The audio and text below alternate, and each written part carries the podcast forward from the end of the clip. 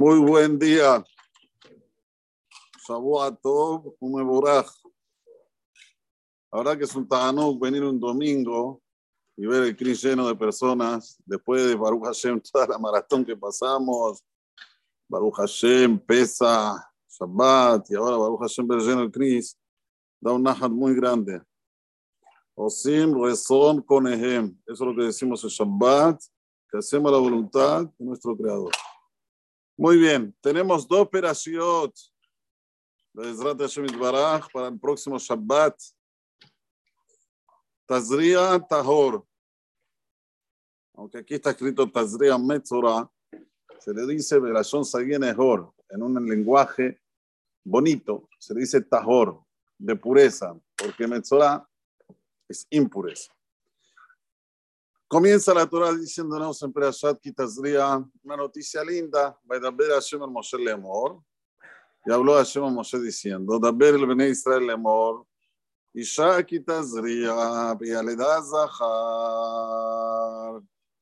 Una mujer que tiene, que trae al mundo un nene, un macho. No, no. La pregunta está, ¿por qué? ¿Por qué la Torah define como que la mujer es la que la trae? ¿Acaso la mujer trae sola al hijo al mundo? Se los Adam. Hay tres socios en la persona, en el ser humano. Boreolam pone su parte, la mujer pone su parte, que es toda la parte de los glóbulos rojos, y el hombre pone su parte, que es una parte de los glóbulos blancos. ¿Por qué entonces dice la Torah Ishaki Tazria? Tendría que decir Ish, Kizara le isto, vea le Zahar un hombre que tuvo la relación con su mujer y tuvieron un macho. ¿Por qué dice Shaki Tazria le da Zahar?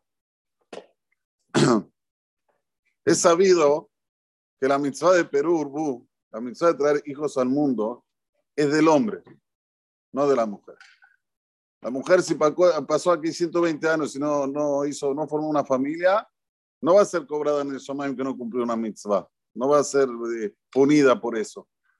Solo el hombre antes de que, que peque, la Torah dice explícitamente, Zahar, un que va a Abraham, Abraham hizo, creó a la creación hombre y femia y, hembra, y ahí sí dice, Beatem, Perú, Humil Etares.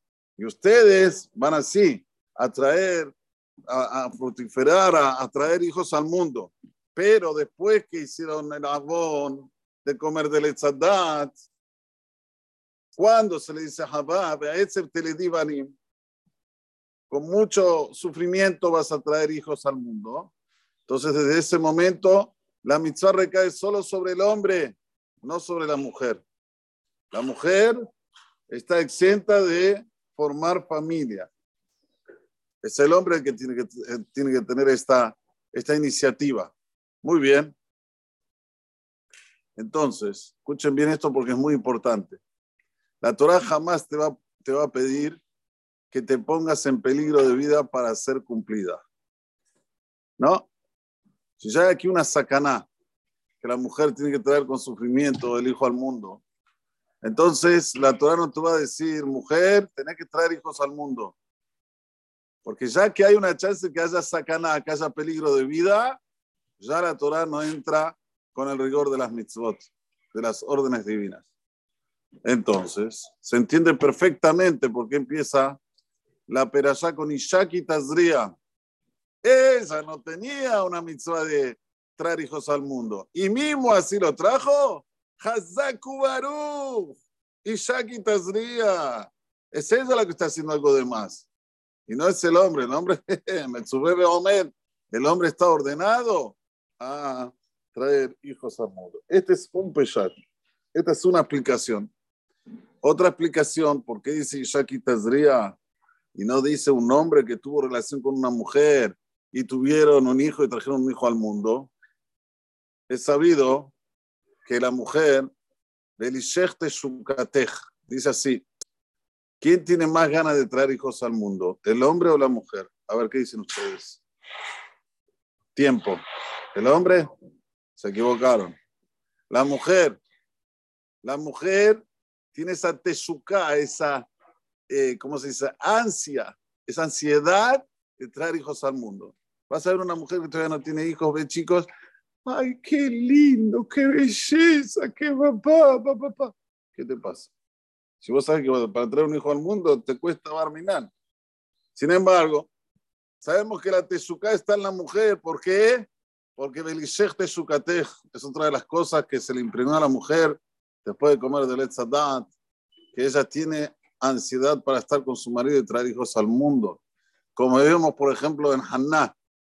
Haná, cuando no tenía hijos de Caná, le dijo a Dios, me diste los ojos para que vea, me diste los oídos para que escuche, me diste la boca para que hable. Estos, eh, estas mamarias que me diste, ¿para qué me la diste? Si no traje hijos al mundo y no puedo amamentar. Ahí vino Boraholam le mandó a Shemuel. Quiere decir que la mujer entiende por sí sola que su cuerpo está todo hecho para qué? Para traer hijos al mundo.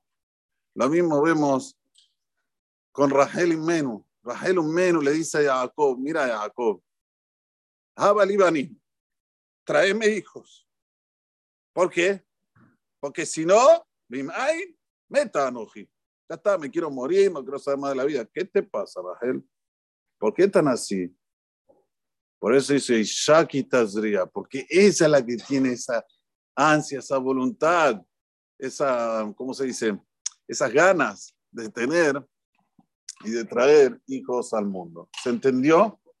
Es esto lo que nosotros tenemos que ver, que la Torah Hakdoshah ve todos los lados antes de escribir.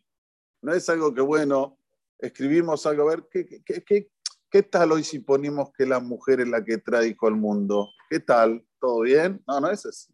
Hay que profundizarse. Cada cosa que dice la Torah tiene mensajes increíbles, como los que acabamos de decir. Número uno, la, la Torah no te va a decir una orden que tú puedes llegar a tener sacaná, tener peligro de vida. Número dos, la mujer es la que más hace para traer hijos al mundo, porque ella tiene esa chucá, esa, esa ansiedad, esas ganas de qué? De procrear. Baruch Adonai Leolam. Amén, amén. Déjame que yo los ojos de Israel. Le fija.